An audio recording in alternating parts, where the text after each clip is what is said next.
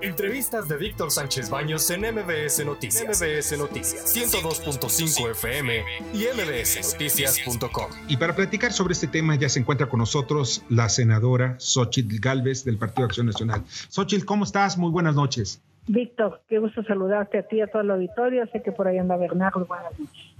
Sí, así es.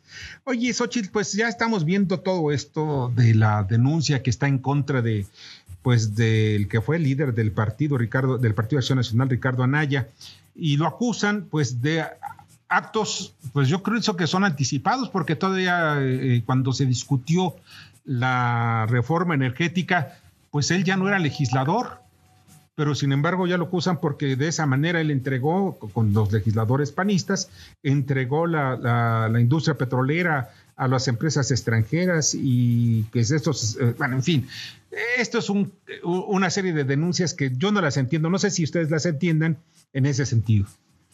Mira, lo que es claro es que Emilio Lozoya recibió dinero en sus cuentas, eso no hay duda. Se acreditó en unas cuentas que él utilizó para comprar un departamento, una casa eh, eh, aquí en Lomas de Besares y compró otra casa en Ixtapas y Guatanejo. Eso está totalmente probado en las cuentas a nombre de su hermana, a nombre de la mamá, este, y él fue detenido por esa situación.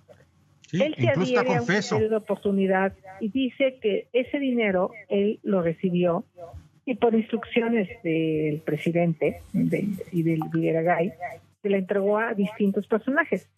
Efectivamente vimos una maleta con dinero que eh, hay un ex senador eh, imputado. Este, digo, ahí pues obviamente hay una evidencia clara. Y pero dice que le dio dinero a otra serie de personajes y basta su dicho. El problema es que Emilio Lozoya no ha pisado la cárcel. Él eh, tiene este beneficio para imputar a otras personas que al presidente tiene interés de, pues, de, imputar, entre ellos también José Antonio Miz, este, en fin, una serie de personajes a los que en su primera declaración lo dijo.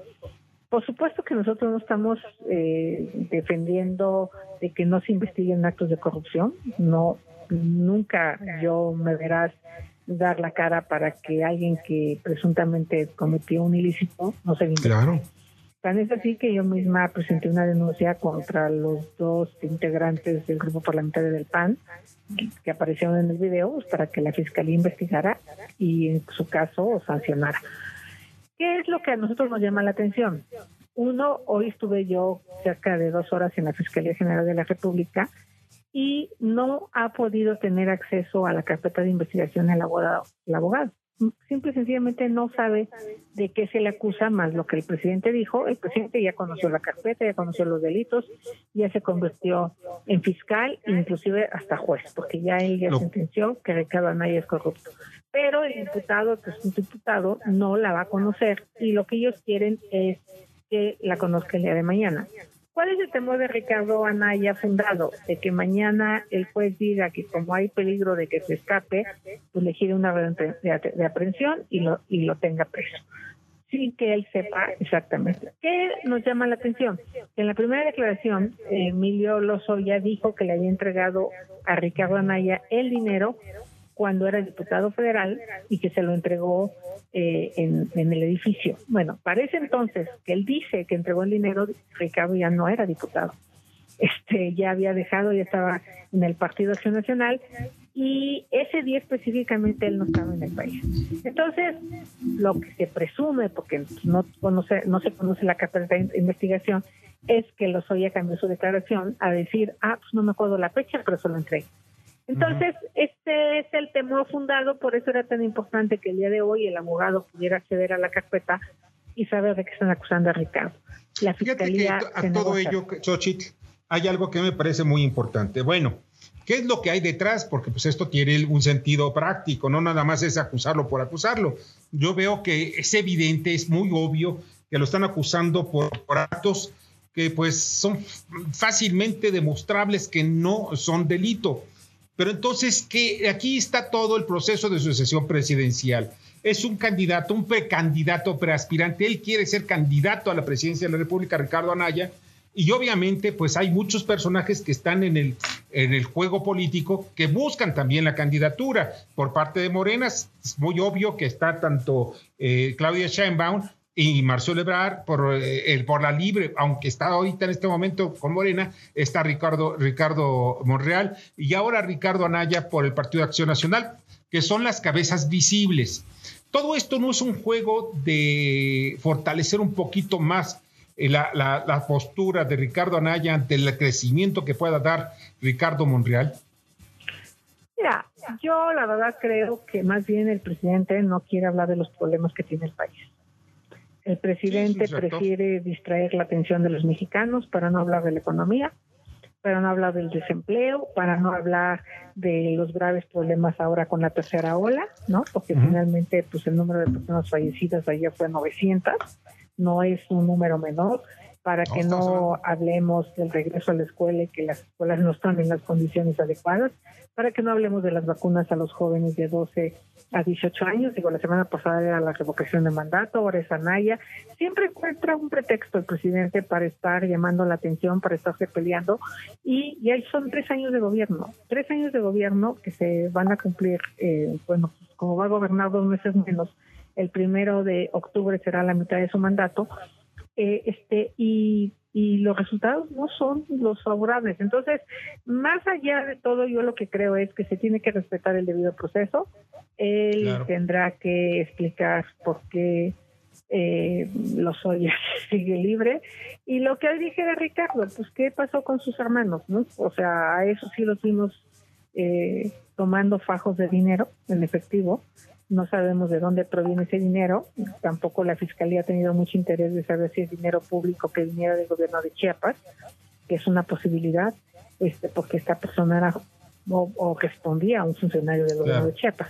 Entonces, hay mucho que investigar de esos recursos que recibieron los hermanos del presidente, pero pues de eso él no quiere platicar ni de, ahora, Sandoval ni de Manuel Ahora pues hay muchas cosas que todavía quedan no quedan claras, ¿no? Porque independientemente de los hechos reales que de la, la, averiguación previa que nos han dicho que tiene eh, Emilio Lozoya, o que las declaraciones que ha hecho de Emilio Lozoya en contra de funcionarios del sexenio pasado, concretamente, independientemente de que dice que compró legisladores, en fin, pero que no hay ninguna prueba muy clara, pero sí hay un senador, ex senador en la cárcel, que es eh, eh, Jorge, Luis, Jorge Luis Lavalle, pues no ha habido pues nada que yo vea que sea realmente para meter a la cárcel, sino como que están haciendo pues acusaciones por consigna. Bernardo Sebastián, ¿algún comentario? Esto que todas las acusaciones parecen ser como una carambola de tres bandas que está haciendo Lozoya para salvarse y que están cayendo en, pues, como anillo al dedo, dirían anteriormente. ¿Crees que esto podría ser una persecución política? Y de ser así, ¿también crees que podríamos ver a otros posibles candidatos futuros a la, a la presidencia que se vean también involucrados o acosados? Pues mira, yo sigo pensando que hay un pacto de impunidad con Enrique Peña Nieto, o sea, no, no, no lo dudo ni tantito a él no lo va a tocar eh, porque pues así lo pactaron. Y entonces todo lo que distraiga alrededor porque pues eh, finalmente insisto eh, quien recibió el dinero es Emilio Lozoya y por alguna razón no está en la cárcel. Sí le molesta a Ricardo Anaya por supuesto que Ricardo Anaya por mucho es el opositor más conocido hasta este momento. El otro sería Amir pero Amir lo veo en bajo perfil como que no quiere meterse en pleitos este, y la otra, pues que está en la cárcel y que le juraron y le juraron que no había nada contra ella, es Rosario Robles, que hasta el momento no la han acusado de desvío de recursos, la han acusado de no haber informado a su jefe de lo que estaba haciendo. Esa es la acusación contra Rosario. Y por un tema de una dirección de una licencia de conducir se quedó en la cárcel, un proceso que podía seguir en libertad en el momento que le demostraran pues, algún delito, tenía que haber ido a la cárcel, pero pues el caso de ella fue, vas a la cárcel. Cuando estamos hablando de otras 10 universidades, eh, otros 10 funcionarios federales que hicieron lo mismo de contratar universidades, otros secretarios de Estado, a ellos no los han tocado. Entonces, sí veo una situación por consigna. Ah, lo único que hoy le pedimos a la Fiscalía es que actúe como una Fiscalía autónoma. La Fiscalía no es oficina no es oficialidad de parte del presidente de la República. Ellos tienen que armar sus carpetas de investigación y tienen que también ponerle una saque al presidente porque él no puede decir quién es culpable o quién es inocente. La verdad es que el presidente se pasa violando el debido proceso. Lo más importante en todo ello es que se lleve, como estabas diciendo, pues un juicio justo. O sea, quien acusa tiene la obligación de presentar pruebas, no el acusado. El acusado, pues, de por sí, y es uno de los principios de derecho, es inocente hasta que no se demuestre lo contrario. Oye, Xochitl, pues te agradezco muchísimo que hayas estado con nosotros esta noche. Pues estoy a sus órdenes y ahí seguiremos luchando porque se castigue la corrupción de manera pareja, sin importar partido o persona, pero sí que se haga bajo mecanismos. Claro, claro. Es lo único que pedimos que se acabe la corrupción y luchar contra la corrupción a fondo no por consigna, sino a fondo con todo, sea quien sea, sean de Morena, del PRI, del PAN, del PRD, de cualquier partido político, de cualquier sexenio, pero ya estamos cansados de tanta corrupción y pues esperábamos que se terminara y la verdad, hasta el momento sigo viendo que se sigue manteniendo. En fin, un abrazo. Pasa excelente noche. Escucha a Víctor Sánchez Baños en MBS Noticias. MBS Noticias 102.5 FM y MBSNoticias.com. Lunes a viernes, 9 de la noche, tiempo del centro de México.